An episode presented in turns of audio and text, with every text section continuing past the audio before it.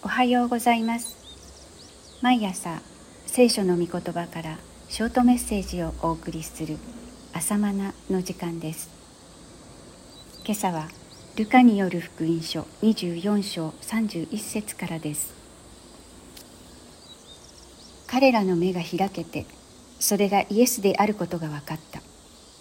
すると見姿が見えなくなった復活されたイエス様がエマオに向かう二人の弟子たちに出会ってくださいました。この弟子たちはイエスを目の前に見ているにもかかわらずイエスの復活を信じることができませんでした。ところでルカによる福音書には御言葉についての深い洞察が随所に記録されています。第24章のエマオに向かう二人の弟子が活のイエスに出会った体験もそうです。イエスをこの目で見て確信するのではなくイエスがみちみち解き明かされた聖書の言葉を聞く中で彼らの目が開かれたわけです。御言葉を聞いて悟ることに重きが置かれています。著者ルカそして彼が指示したパウロもイエス様を直接見たわけではありませんでした。しかし肉眼で見るよりははるかに勝っていることは神の御言葉を通してイエスを体験することです。ローマの百卒長は直接イエス様にお会いしたのではなく御言葉を求めました。彼はイエスに対して直接おいでいただくには及びません。ただお言葉をくださいと申し出ました。そして癒されよという神の御言葉を受け取って癒しを体験しました。また神の家族について教えられた時も神の御言葉を聞いて行う者こそ私の母私の兄弟であると言われました。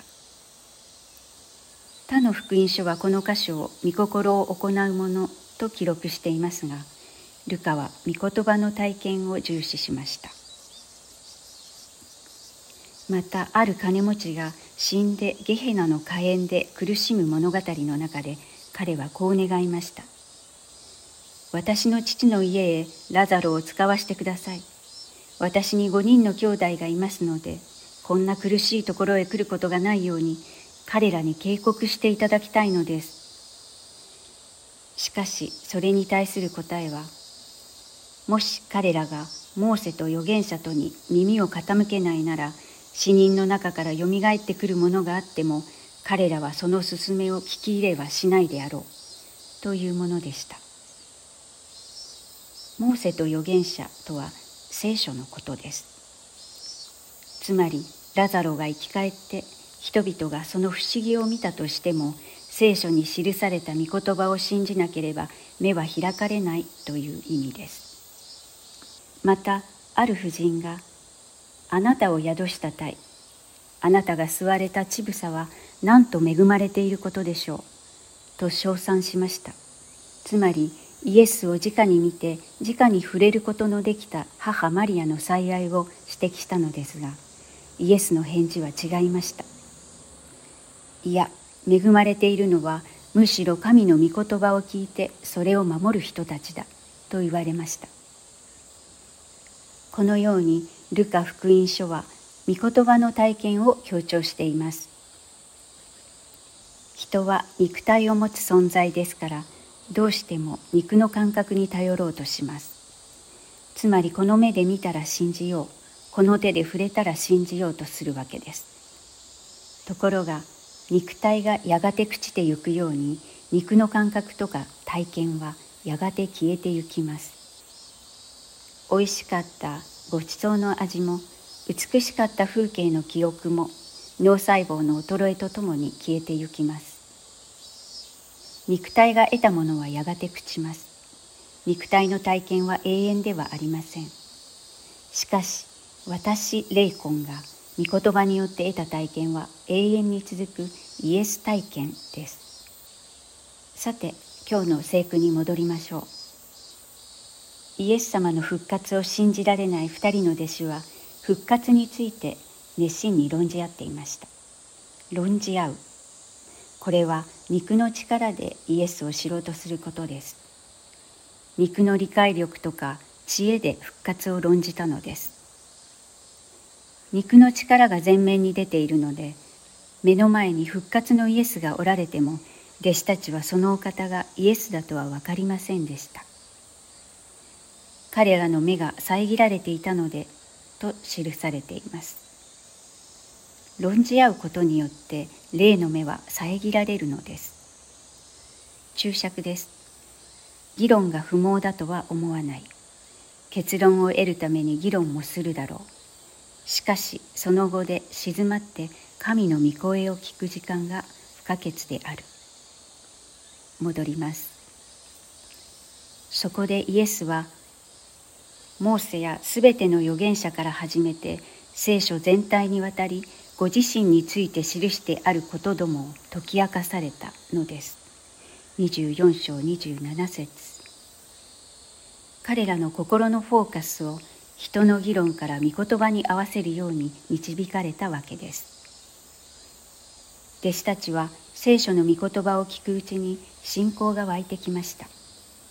信仰は見ることによるのではなく神の御言葉を聞くことによるからです。見て信じるのではなく聞いて信じるのです。論じ合って信じるのではなく御言葉を聞いて信じる。これが信仰です。夕食の時イエス様がパンを裂いて祝福の祈りをなさいました。ユダヤでは食前の祝福の祈りは主人がするのが慣例です。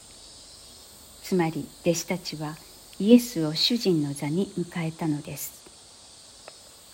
主格転倒が起こったのです。論じ合っている時は自分たちが主人でした。しかし夕食の時はイエスが主人となられました。その時に弟子たちの目が開けてイエス様だと分かったのです。御言葉を中心にした時です。イエスを中心にした時です。これが信仰の原則です。もう一つのお話です。さてイエスがエマオへの途上で弟子たちに語られた聖書解説はいかなるものであったのでしょうか。とても興味が湧きます。なのにルカはその詳細を記録しませんでした。なぜですか？